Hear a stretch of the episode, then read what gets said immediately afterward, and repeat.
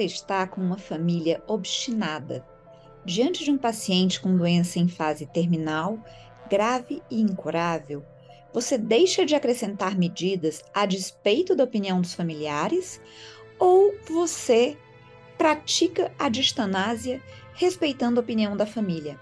Especificamente, uma aluna mencionou uma orientação em prontuário de não reanimar a avó dela a despeito da família não concordar. Essa é uma mensagem que eu recebi de uma colega médica muito querida e que eu compartilhei aqui com vocês. Eu optei gravar esse episódio falando sobre esse tema, porque esse é um dilema, né? Que vai e volta e vai e volta e parece que nunca tem resposta. A famosa distanásia. Eu já falei dela várias vezes, mas eu acho que a única forma da gente olhar para essa questão é de uma forma individualizada, né? Então, olhando para especificamente essa situação, é uma aluna que gostaria que a avó não fosse reanimada a despeito da família não concordar. E como a, o contexto foi de uma pessoa em doença em fase terminal grave e incurável, a gente tem um episódio sobre ressuscitação cardiopulmonar que dois episódios atrás, eu acredito, RCP ou não RCP, eis a questão, em que eu falo muito sobre as limitações da RCP, especialmente para pessoas com doença avançada, né? A gente cita, inclusive, o trabalho que vê pacientes, segue pacientes que foram reanimados com vários critérios do SPICT positivos, e esses pacientes tiveram um desfecho muito ruim.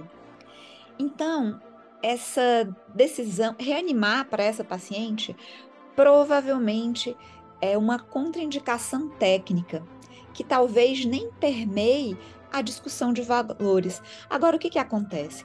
Essa família que está insistindo, entre aspas, que essa avó seja reanimada, muito provavelmente não sabe qual é a probabilidade dessa reanimação trazer um desfecho positivo. Muito provavelmente essas pessoas estão pensando que ao não reanimar essa senhora, elas estão tirando uma oportunidade dela viver mais com qualidade de vida, porque ninguém quer trazer sofrimento para os seus entes queridos. Então, aonde que está o problema?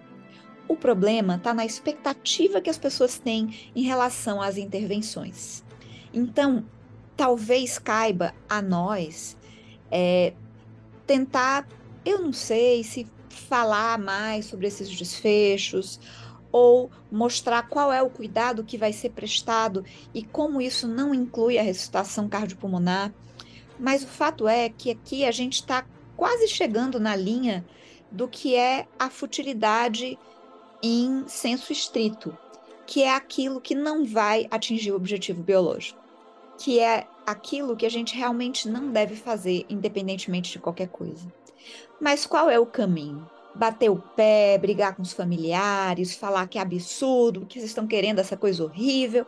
Não é, gente, esse não é o caminho. Isso traz sofrimento, isso não alivia sofrimento. A gente pode começar, por exemplo, ah, não, mas eu quero que ela seja reanimada. É, puxa, eu consigo ver que você realmente é, gosta muito da sua mãe e que o seu desejo é que seja feito tudo para ela que pode ser fazer bem a ela. É isso mesmo. Então, a gente pode conversar sobre a questão da reanimação, sobre o que é, sobre o que a gente espere, sobre o que acontece depois. E aí a gente vai devagarzinho, mas sempre saindo de um lugar em que a gente entende que o outro quer o melhor, não que o outro é ruim ou que o outro é obstinado. Então, é, em relação a uma doença em fase terminal, grave e incurável, a distanásia é prolongar o processo de morte.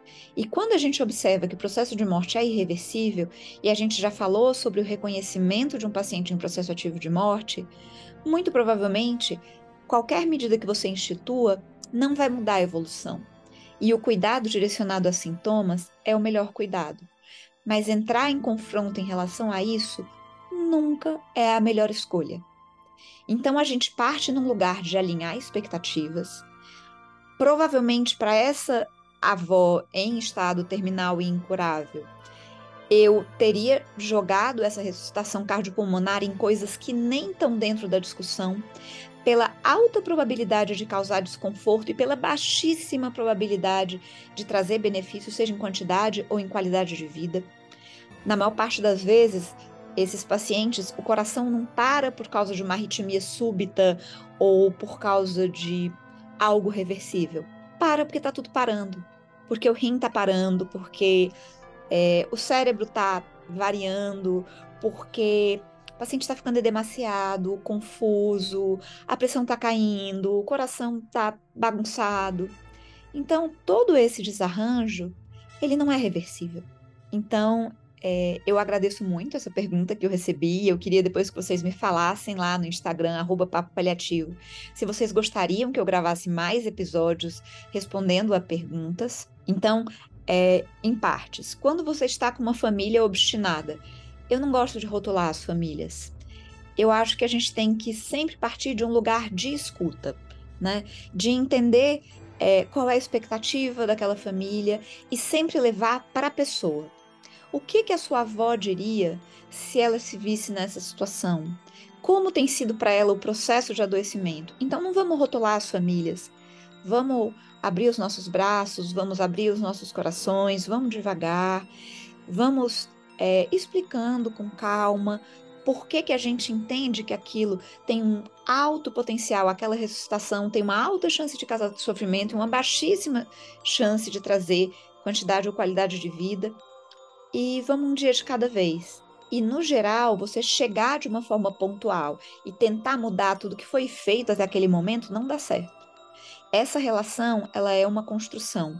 E o cuidado paliativo tem que vir sempre de um lugar de cuidado, de o melhor para ela, do que faz bem e do que não faz bem. E esse é o papo paliativo de hoje.